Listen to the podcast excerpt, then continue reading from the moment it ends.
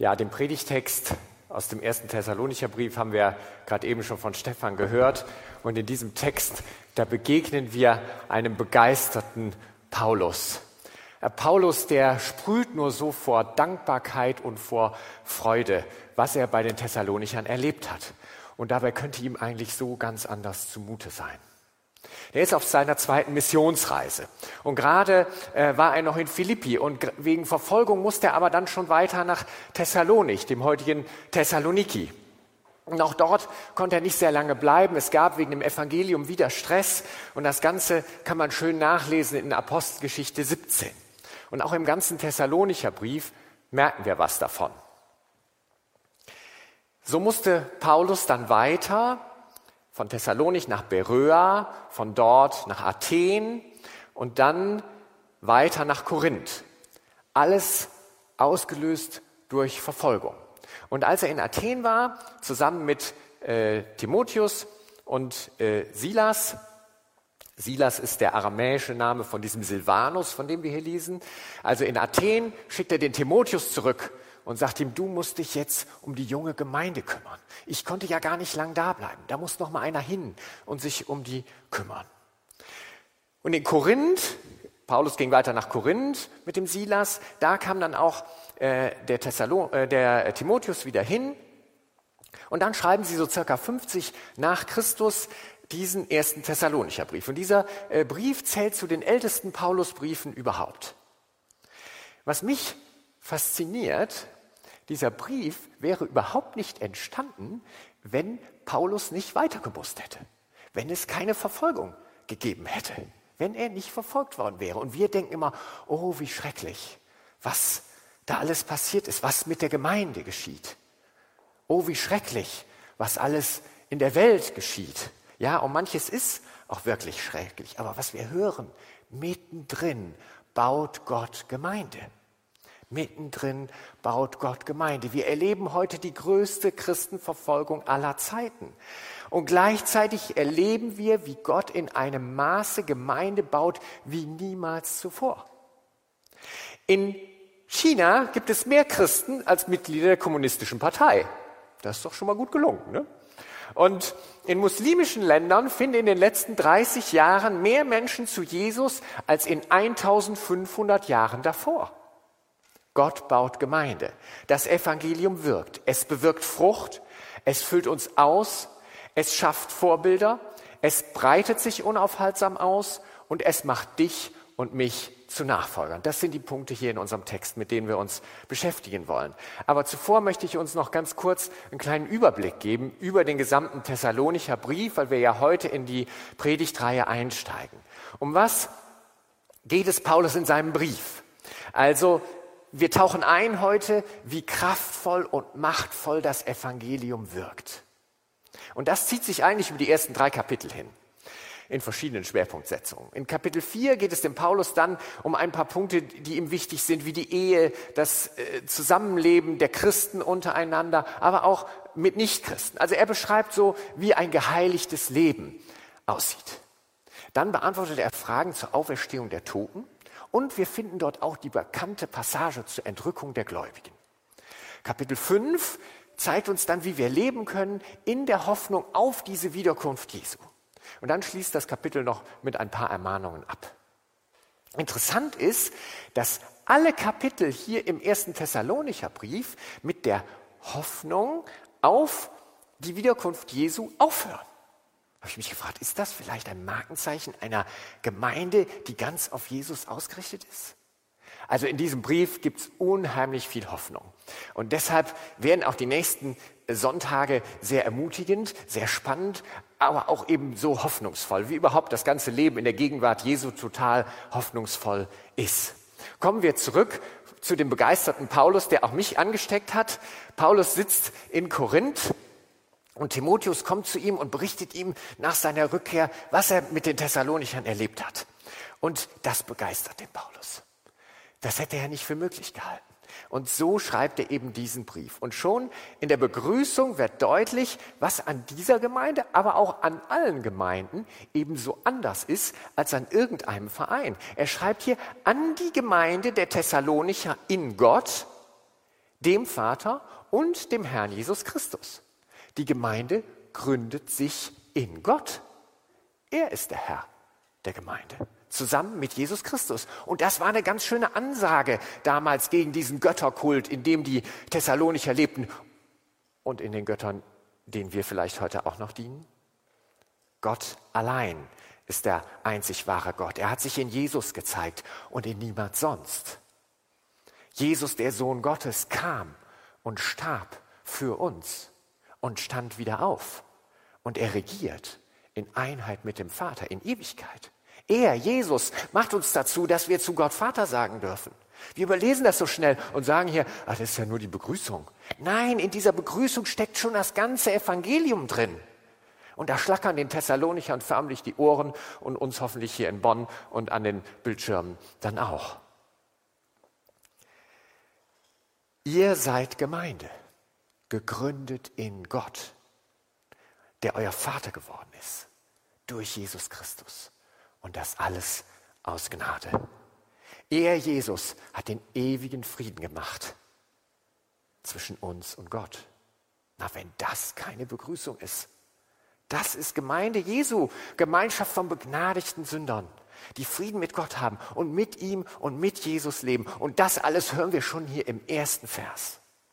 Kommen wir zum ersten Punkt. Es gibt fünf Punkte, nicht wie üblich nur drei, weil ich eben äh, es nicht lassen konnte, doch ein bisschen mehr zu sagen. Und der erste Punkt ist, das Evangelium bewirkt Frucht. Paulus beeindruckt mich hier. Er schreibt schon in Vers 2, wir danken Gott alle Zeit für euch alle. Ja, das ist doch spannend, ne? Also äh, waren die Thessalonicher wirklich so fromm, dass man zu jeder Zeit für jeden danken konnte? Können wir wirklich für jeden hier in der Gemeinde dankbar sein? Da habe ich mich gefragt, ja, vielleicht muss man ja für Apostel sein, dann geht das ein bisschen einfacher. Ähm, aber was war da eigentlich los in Thessalonich? Und wenn wir die Thessalonicher Briefe lesen, dann merken wir, ja, sündlos waren die Thessalonicher auch nicht. Äh, Kapitel 4 wäre sonst nicht zu erklären, Kapitel 5 auch nicht. Wie kann das sein, dass der Paulus alle Zeit für alle dankt? Und ich glaube, der Paulus, der hatte Jesu Blick. Er hat gesehen, wie Gott gewirkt hat an den Thessalonichern, in Thessalonich. Und er sieht die Frucht und er sieht darauf eben, wie Jesus die Thessalonicher erlöst hat. Er sieht auf Gottes Eingreifen und nicht auf die Unzulänglichkeiten, alles, was bei den einzelnen Gemeindegliedern, was bei uns auch alles nicht in Ordnung ist. Er sieht, was das Evangelium mit den Thessalonichern gemacht hat. Und indem er daran denkt, da muss er einfach danken. Und zwar für jeden Einzelnen. Und es ist ja auch, wenn wir uns das nochmal überlegen, doch ein unglaublicher Grund zum Danken, wenn wir das erleben, dass jemand in Jesus Christus ein neues Leben gefunden hat. Die Engel jubeln, der Himmel jubelt. Das ist Begeisterung da. Das ist ein wahnsinniger Grund zum Danken. Und jeder, der glaubt, hat das ja erlebt, diese Befreiung von Sünde und Schuld, die Befreiung vom alten Leben. Und so dankt Paulus eben für das, was Gott getan hat. Und dieser Dank bezieht sich hier konkret in Vers 3 auf ihren Glauben, auf ihre Liebe und auf ihre Hoffnung. Glaube, Liebe, Hoffnung sind der Ursprung für die Früchte, von denen Paulus dann spricht. Einmal das Werk und die Arbeit und die Geduld. Kommen wir zum ersten, zur ersten Frucht. Der Glaube bewirkt als Frucht das Werk. Und damit ist gemeint, dass der Glaube erlebbar wird. Der Glaube wird erfahrbar im Umgang miteinander, im Dienst miteinander. Der, Paul, äh, der Glaube wird gelebt, indem wir unser ganzes Leben für Gott einsetzen, indem wir es, so wie Paulus im Römerbrief so schön sagt, als vernünftigen Gottesdienst führen, indem wir unser ganzes Leben als Opfer Gott hingeben. Und das ist ganz weit weg von jeder Werkgerechtigkeit, die man hier vielleicht rauslesen könnte. Das Werk, das hier genannt wird, ist unser ganzes Leben, das wir als Gottesdienst führen. Und das macht Paulus, er macht Gott möglich durch den Glauben. Das sagt uns der Paulus. Und dazu gibt er Kraft. Ja, was heißt das jetzt konkret, dieses, dieses Werk im Glauben? Vielleicht spenden statt konsumieren, für Feinde beten, statt rachsüchtig sein, die Einheit der Gemeinde fördern, statt zu spalten, mit allen Menschen im Frieden leben, unseren Kindern Jesus nahebringen, ihn fragen, was er will, ihn fragen, was er will und was sein Weg ist. Und bestimmt fällt euch noch mehr ein. Paulus denkt als nächstes auch an die Liebe, an die Arbeit in der Liebe, die Liebe der Thessalonicher. Gemeinde macht auch Arbeit. Ja, Mitchristen machen auch Arbeit. Aber die Thessalonicher, die haben die richtige Liebe dafür. Die Liebe Gottes ist ausgegossen in unsere Herzen, schreibt Paulus im Römerbrief. Und offensichtlich ist das den Thessalonichern auch passiert, dass die Liebe Gottes in ihre Herzen ausgegossen wurde. Und zwar eben mit dem Glauben, den der Heilige Geist wirkt und bezeugt. Und das Miteinander eben der Thessalonicher war von dieser Liebe geprägt. Die seelsorgerliche Arbeit der Thessalonicher war von dieser Liebe geprägt. Die Thessalonicher hatten Gottes Liebe erfahren und gaben sie auch weiter. Eine Arbeit in Liebe, in Respekt, in Ehrerbietung. Einer achte den anderen höher als sich selbst. Und so geht die Arbeit in Liebe. Liebt einander, statt übereinander zu schimpfen. Diese Liebe macht den Paulus froh und auch uns, wo wir das hier in der Gemeinde ja glücklicherweise auch erleben dürfen. Da leben Menschen auf, wo sie das persönlich und ganz praktisch etwas erleben, wie Gottes Liebe an ihnen wirkt. Und dann dankt Paulus als nächstes für die Hoffnung, die Geduld in der Hoffnung. Es ist also nicht irgendeine Hoffnung, um die, über die wir hier reden, sondern es ist die Hoffnung auf Jesus. Diese Hoffnung auf Jesus, den Auferstandenen. Er ist der Erste der Auferstandenen. Und das ist unsere Hoffnung. Und wer im Glauben an ihn stirbt, wird mit ihm auferstehen. Diese Hoffnung ist es, die trägt. Hier und über dieses Leben hinaus. Und denkt mal nochmal darüber nach, was das für eine Hoffnung ist. Das ist eine Hoffnung, die ist in der Ewigkeit verankert. Das ist nicht irgendeine ferne, zweifelhafte Hoffnung, sondern diese Hoffnung hat zwei Säulen. Einmal die Auferstehung Jesu, die real ist. Wenn es die Auferstehung nicht gibt, dann kann ich hier direkt einpacken und dann können wir das hier alles lassen, dann ist das alles nur Kult. Und die zweite Säule ist die Gewissheit des Glaubens, die uns durch den Heiligen Geist geschenkt wird. Der Heilige Geist versichert uns im Glauben. Er gibt uns Gewissheit im Glauben, dass Jesus tatsächlich für unsere Sünden gestorben ist, dass er lebt und regiert in Einheit mit dem Vater und dass wir ihn einmal sehen werden.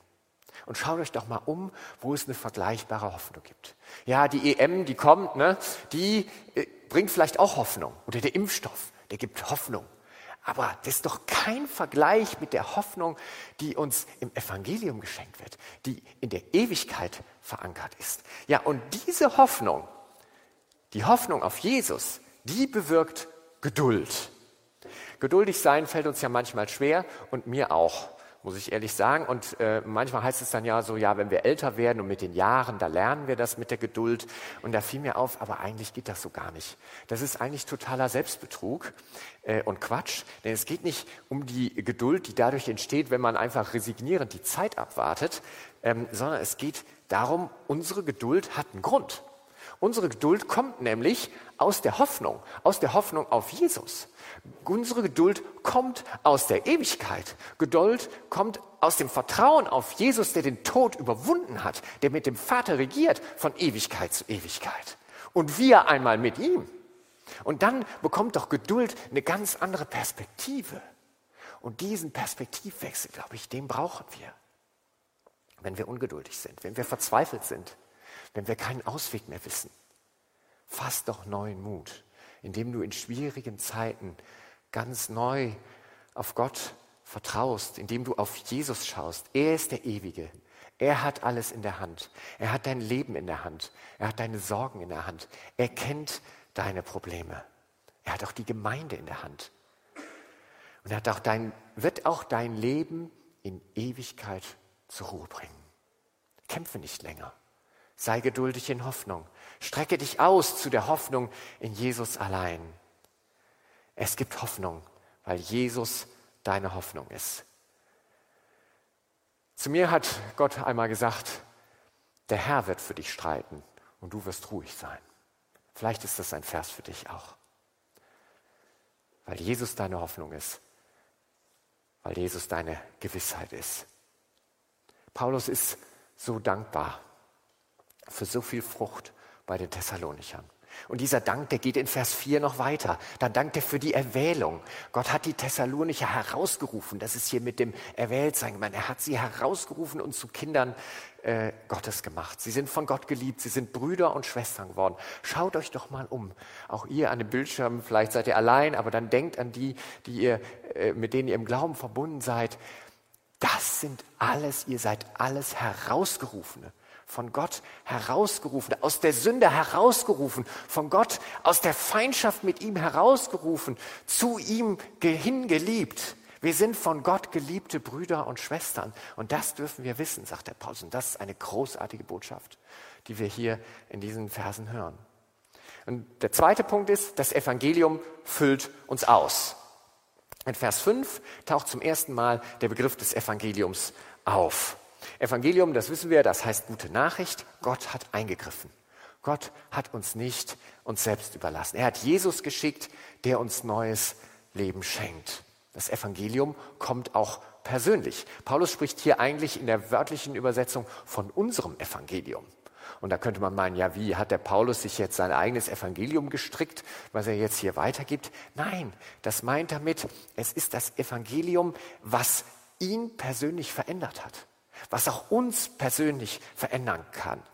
Und das, das gibt er weiter. Und deshalb ist das Evangelium auch nicht nur eine Weitergabe von irgendwelchen ausgeklügelten Wahrheiten, sondern oder von Fabeln, so wie der Petrus dann mal äh, schreibt. Und der sagt da nämlich, wir haben aber seine Herrlichkeit selber gesehen. Und das ist das auch, was wir erlebt haben. Wir haben es selbst erlebt. Ich habe es selbst erlebt. Jesus macht mein Leben neu und deins auch. Und ihr alle hier, ihr habt das erlebt, ihr habt das Evangelium selbst erlebt. Und das gebt ihr mit eurem Leben weiter. Und das allein macht das Evangelium schon unglaublich kraftvoll. Paulus beschreibt das noch etwas näher, wie das Evangelium zu den Thessalonichern kam. Hier steht wörtlich, es geschah durch das Wort.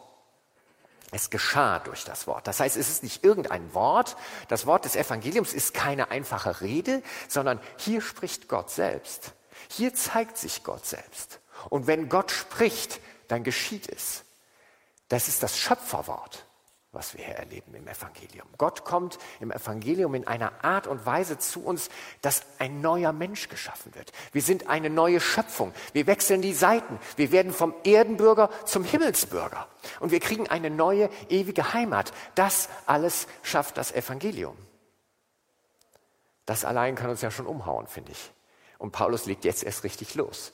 Er sagt hier, unser Evangelium kam nicht zu euch allein im Wort, sondern auch in der Kraft und in dem Heiligen Geist und in großer Fülle beziehungsweise Gewissheit, hier bei Luther steht.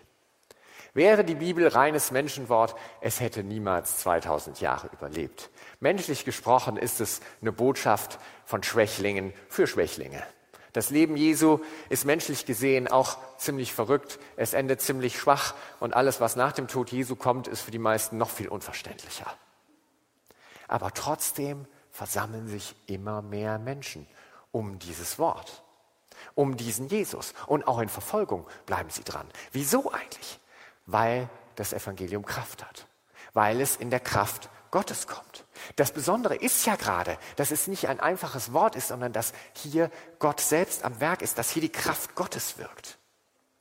Und das ist, dass wenn Gott wirkt in seiner Kraft, dann kann ihn niemand aufhalten, so wie wir gesungen haben.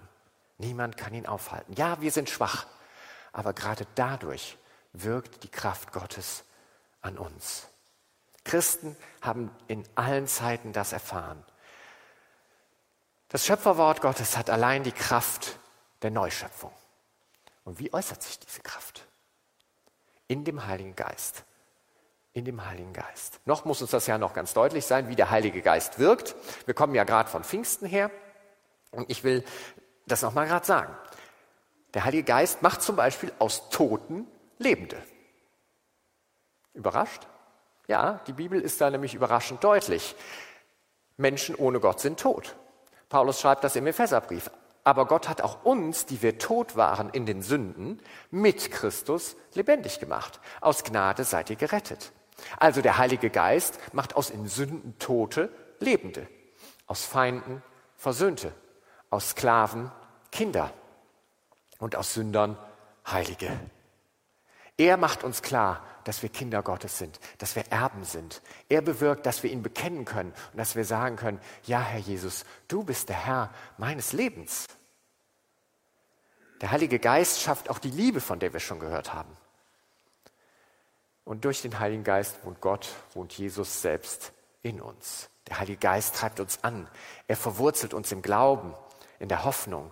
Der Heilige Geist schafft die Früchte des Geistes, von denen wir an anderen Stellen lesen wir da noch viel mehr von. Und der Heilige Geist schenkt besondere Gaben. Der Heilige Geist schenkt uns Gewissheit. Wörtlich steht hier große Fülle, sogar volle Fülle steht hier. Das meint, das Evangelium macht uns randvoll. Es füllt uns voll aus. Und Paulus zeigt uns eben hier in wenigen Worten, wie das Evangelium wirkt. Ich will es noch einmal noch mal kurz klar machen. Das Evangelium ist die gute Nachricht von Gott für alle Menschen, dass Jesus uns erlöst hat und uns vom Tod zum Leben gebracht hat. Und wie geschieht das? Es ist die Kombination von Schöpferwort, von Gottes Wort, der spricht und es geschieht und niemand kann ihn aufhalten. Und es ist Gottes Kraft, die in unserer Schwäche wirkt und alles wird gewirkt durch den Heiligen Geist, durch ihn lebt Jesus in uns. Und deshalb sind wir randvoll. Das ist einfach ganz unbeschreiblich. Versteht ihr jetzt vielleicht schon ein bisschen besser, warum der Paulus hier so begeistert ist? Nun sagen wir ja vielleicht, naja, damals bei den Thessalonichern, ja, da war das alles super, ne? aber bei uns hier ist nichts perfekt. Wir sind müde, wir haben Corona, es hat mich erschöpft, ja, es stimmt. Auch ich bin müde manchmal und erschöpft und auch schwach. Ich zweifle und auch manchmal verzweifelt. Aber gerade dann wirkt doch das Evangelium. Denk doch daran, dass Gott dich erlöst hat. Er hat dich herausgerufen, er hat dich versetzt aus dem Reich der Finsternis in das Reich seines lieben Sohnes. Schau doch auf Gottes Kraft. Lass sein Wort regelmäßig an dir wirken.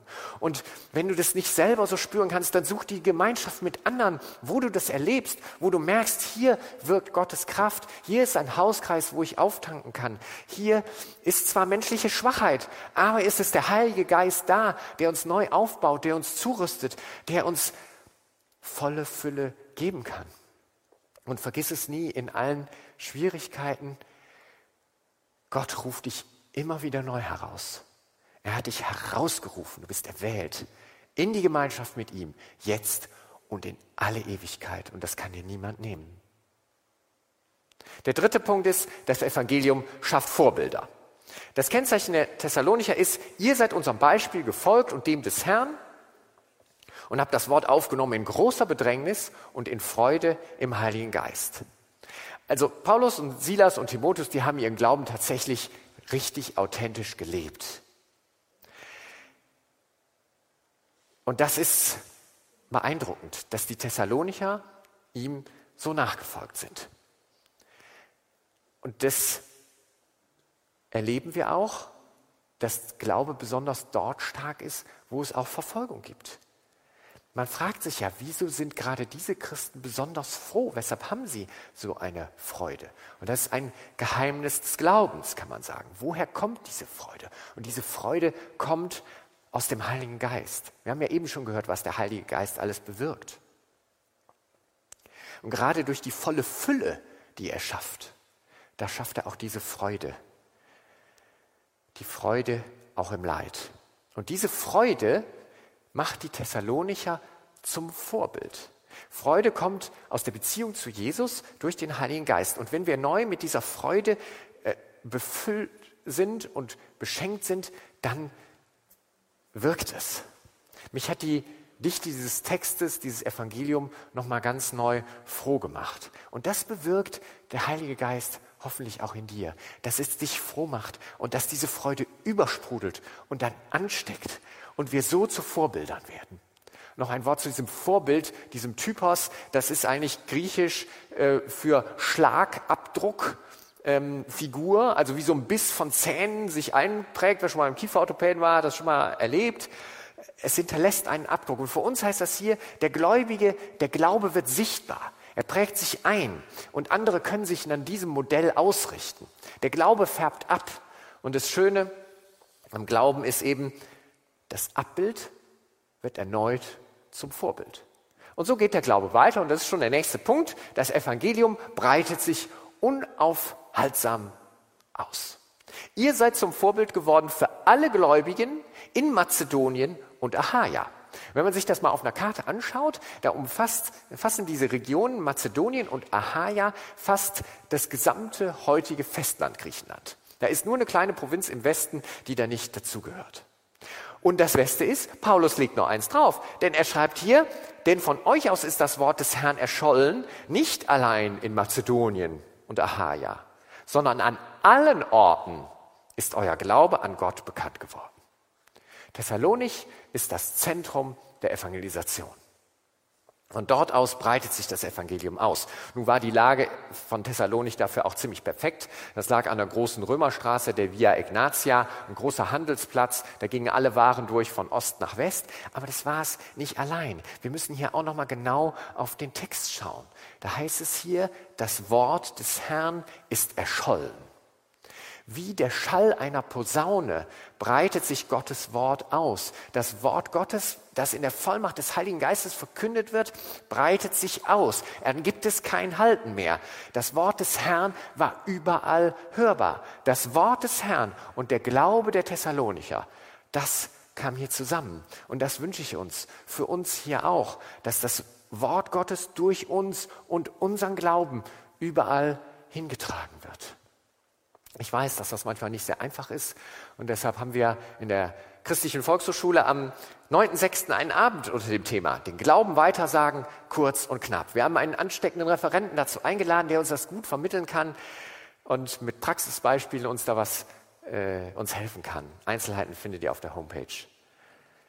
Unser Abschnitt endet in den Versen 9 und 10 mit einer Zusammenfassung, wie das Evangelium bei den Thessalonichern gewirkt hat. Es sind drei knackige Punkte. Erstens Bekehrung, zweitens Dienst, drittens Warten auf den Sohn.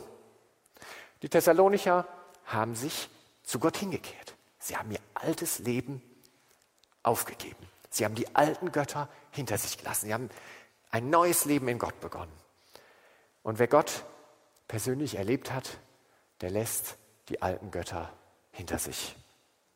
Und für die Thessalonicher bedeutet das damals in einer Welt, die sehr stark von Göttern geprägt war, schon viel Veränderung. Es war mehr als Veränderung, es war die radikale Abkehr vom alten Leben und die Hinkehr und damit Heimkehr zu Gott. Heimkehr geht immer über das Kreuz. Heimkehr zu Gott verändert. Heimkehr zu Gott schenkt Freude in Ewigkeit. Und das können wir an den Thessalonichern ablesen. Ich hörte von einem Christen im Iran, der wegen seines Glaubens mit vielen anderen im Gefängnis war. Und zudem kam eines Tages der Wärter, schaute ihn an, packte ihn und schüttelte ihn und sagte, du hast Drogen genommen. Er sagte, ich habe keine Drogen genommen. Doch, du hast Drogen genommen. Er sagte wieder, nein, ich habe keine Drogen genommen. Er hat ihn wieder geschüttelt. Doch, du hast Drogen genommen. Nein, sagt er, ich habe keine Drogen genommen. Aber wieso strahlen deine Augen so? Und da konnte der Christ nicht anders und sagte, ja, das macht die Freude, die Jesus in mir ist, das macht es mit mir. Und er dachte jetzt, jetzt passiert bestimmt die schlimmste Strafe, was mit ihm passieren könnte. Und da sagte der Wärter, dann sorge dafür, dass all die anderen auch so aussehen. Glaube verändert. Das, was durch den Glauben in dir ist, das strahlt aus dir heraus und es führt automatisch zum Dienst. Dienst ist nicht populär. Heute nicht, damals auch nicht. Die Griechen waren sehr freiheitsliebende Menschen. Für den Dienst hatten sie die Sklaven. Und als jemand, der diente, wurde man eigentlich verachtet. Aber jetzt, pass mal auf, was die Thessalonicher bei ihrer Bekehrung erkannten. Sie begriffen nämlich, dass sie vor ihrer Bekehrung Sklaven waren. Sie waren Sklaven der Sünde. Und jetzt waren sie durch Jesus frei. Sie waren frei geworden und in dieser neuen Freiheit banden sie sich an Jesus, der sie frei gemacht hat. Jesus allein macht uns frei. Und in dieser Freiheit binden wir uns an ihn. Wenn wir uns an ihn binden, werden wir so, wie Paulus das schreibt im Römerbrief, nämlich zu Sklaven Christi. Aber das ist kein Sklavendienst, das ist ein super Dienst. Du darfst dem dienen, der alles für dich getan hat. Du darfst dem wahren und lebendigen Gott dienen. Und dann kann man auch fröhlich Klo putzen in der Gemeinde. Und als drittes steht hier in den Versen 9 und 10, die Thessalonicher warteten auf Jesus. Sie warteten auf Jesus, auf den wiederkommenden Jesus. Sie warten auf den Auferstandenen. Der Auferstandene wird aus der göttlichen Dimension wiederkommen, für alle sichtbar. Und dieser wiederkommende Jesus ist für die Thessalonicher der Retter vor dem Zorn Gottes, so steht es hier. Und das ist die Hoffnung aller Christen. Die Thessalonicher warten auf ihren Retter. Auf wen wartest du? Auf deinen Retter oder auf deinen Richter? Heil, nicht Zorn gibt es allein bei Jesus. Das hatten die Thessalonicher begriffen. Und so warteten sie sehnsüchtig auf diese Begegnung mit Jesus als ihrem Herrn und Retter, ihrem Erlöser. Der fünfte und letzte Punkt, das Evangelium macht dich und mich zu Nachfolgern. Der Text hatte viele Botschaften für uns, glaube ich, für Menschen, die an Jesus als ihren Retter glauben und auch für solche, für solche Menschen, die das noch nicht glauben können oder nicht glauben wollen. Die entscheidende Frage ist, was macht das Evangelium mit dir? Was macht es mit dir, dass Jesus dich so sehr liebt? Dass er sein Leben für dich am Kreuz gelassen hat, damit du leben kannst. Was macht es mit dir, dass du zu Gott Papa sagen kannst durch Jesus? Ist es für dich lächerlich? Ist es eine Botschaft der Schwäche? Ja, das ist es menschlich gesehen eine Botschaft der Schwäche. Aber heute hast du die göttliche Sicht gehört dieser Sache. Heute hast du die gute Nachricht gehört, die seit 2000 Jahren diese Welt bis in den letzten Winkel unaufhaltsam durchzieht. Und jetzt möchte Jesus auch in den letzten Winkel deines Herzens neu einziehen. Oder erstmalig. Das Evangelium wirkt. Wie wirkt es? Es wirkt, es bewirkt Frucht, es füllt uns aus, es schafft Vorbilder, es breitet sich unaufhaltsam aus und es macht dich und mich zu Nachfolgern. Die Frage ist heute, willst du zu einem Nachfolger werden oder willst du ein Zuschauer bleiben? Und auch wenn du Zuschauer bist an dem Bildschirm, auch du kannst ein Nachfolger werden. Gottes Wort will mehr als nur einfach eine Beschreibung eines Ereignisses in der Geschichte sein, wie das damals hier bei den Thessalonichern war. Gottes Wort meint dich es trifft mich und es trifft dich. Willst du von den Bindungen deines alten Lebens frei werden? Willst du diese göttliche Liebe in deinem Leben erfahren? Willst du Hoffnung über dieses Leben hinaus bis in Ewigkeit haben? Willst du eine neue Schöpfung werden? Willst du aus der Kraft Gottes leben? Willst du den Heiligen Geist erleben? Willst du von den Toten zu den Lebenden kommen? Willst du die volle Fülle erleben? Ja, das ist ein Schritt. Ein Schritt, der nicht einfach ist vielleicht. Ein Schritt, aber in große, ewige Freude. Schwierigkeiten werden nicht ausbleiben. Vielleicht fangen sie sogar gerade erst an, wenn du diesen Schritt gemacht hast. Aber es ist dennoch ein Schritt in große, ewige Freude. Und wenn du das möchtest, dann kannst du gleich das Gebet, das ich spreche, leise für dich mitsprechen. Und für uns alle die wir schon glauben dürfen, die sagen, ja, jetzt hat er uns aber heute gar nichts Neues erzählt. Da wünsche ich einfach, dass du es neu nochmal hörst. Du bist herausgerufen. Dieser Text will dich froh machen. Es soll dich neu begeistern, so wie es mich begeistert hat, was Gott tut, wie Gott wirkt dass wir neu staunen können über die vielen Facetten des Evangeliums, dass wir neu merken, welche Liebe Gott in unser Herz ausgegossen hat, dass wir unseren Glauben aus der Liebe Gottes heraus leben und dass wir wissen, unsere Hoffnung ruht auf dem Auferstanden des Kreuzes leer. Jesus, der uns vor dem zukünftigen Zorn errettet, wie es hier steht. Ich möchte jetzt mit uns beten. Lieber Herr Jesus Christus, ich danke dir für dein Wort. Ich danke dir für die Kraft, für dein lebendiges, kraftvolles Wort. Ich danke dir, dass du uns heute neu gezeigt hast, wer du bist, wie du wirkst, welche gute Nachricht du für uns hast, wie dein Heiliger Geist wirkt, wie du uns volle Fülle schenken willst und wie du uns Freude in Ewigkeit gibst. Herr, ich bitte dich, schenke du uns, schenke du mir neu diese Fülle von dir und diese Freude des neuen Lebens in dir. Nimm mein altes Leben. Ich hänge es zusammen mit aller Sünde und aller Ungerechtigkeit dort an das Kreuz, an dein Kreuz. Die Sünde und Ungerechtigkeit soll sterben und keine Macht mehr über mich haben. Dir will ich dienen, mit dir will ich leben, auf dich will ich warten. Du mein Retter, mein Herr Jesus. Amen. Wir können jetzt noch einen kleinen Moment der Stille haben, wo wir persönlich mit Jesus im Gespräch sein können.